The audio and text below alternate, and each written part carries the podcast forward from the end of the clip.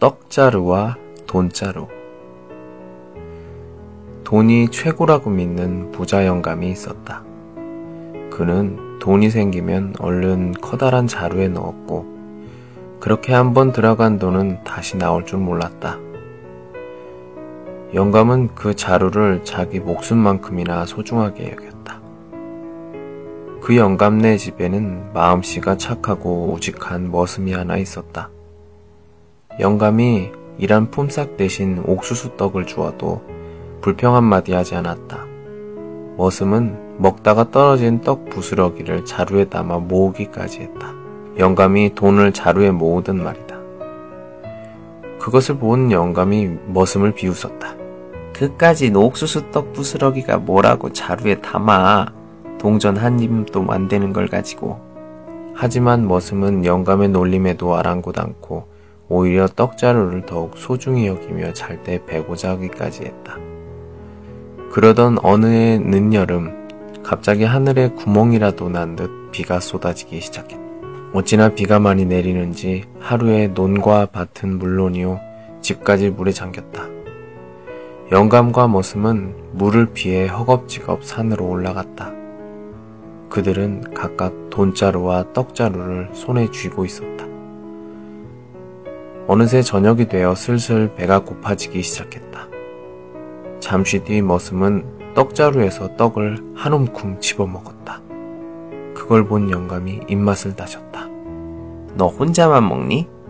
나도 좀 줘. 이까짓 걸 소중하게 여겨서 머슴 노릇이나 하며 산다면서요. 머슴의 말에 영감은 입을 다물었다. 이튿날이 되자 머슴은 또 떡자루에서 떡을 한 줌 집어 먹었다. 영감은 저도 모르게 침을 꿀꺽 삭혔다. 얘야, 조금만 다오. 그러자 머슴은 아무 대꾸도 하지 않았다. 자, 돈을 줄게. 영감은 돈자루에서 동전 한 입을 꺼냈다.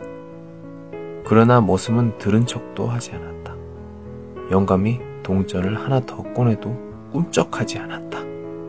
한참 동안 머슴을 노려보던 영감은 단단히 마음먹은 듯 돈자루를 벌렸다. 얘다 다섯 잎이다. 이 정도면 떡 한 시로 값이야. 그래도 머슴은 코웃음만 칠 뿐이었다.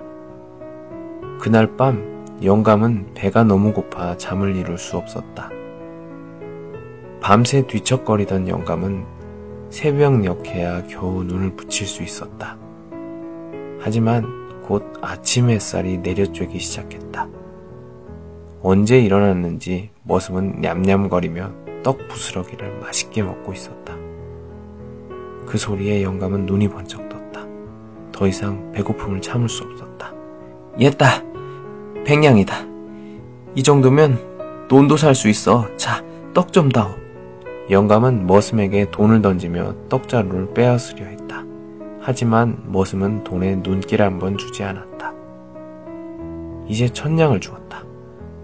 그래도 머슴은 대꾸도 없이 잠자코 떡 부스러기만 먹었다.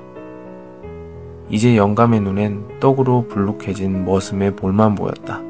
또 귀엔 떡 부스러기 씹는 소리만 들렸다. 영감은 도저히 참을 수가 없어서 돈자루를 통째로 머슴에게 던졌다. 그제야 머슴은 씩 웃으며 떡자루를 벌려 영감에게 내밀었다. 영감은 허겁지겁 떡 부스러기를 먹기 시작했다. 그 모습을 보며 머슴이 속으로 말했다. 굶어 죽은 귀신이 따로 없군. 떡 부스러기가 동전 한 입보다 못하다고? 인제 이 떡 부스러기가 얼마나 귀한 것인지 아시겠지요?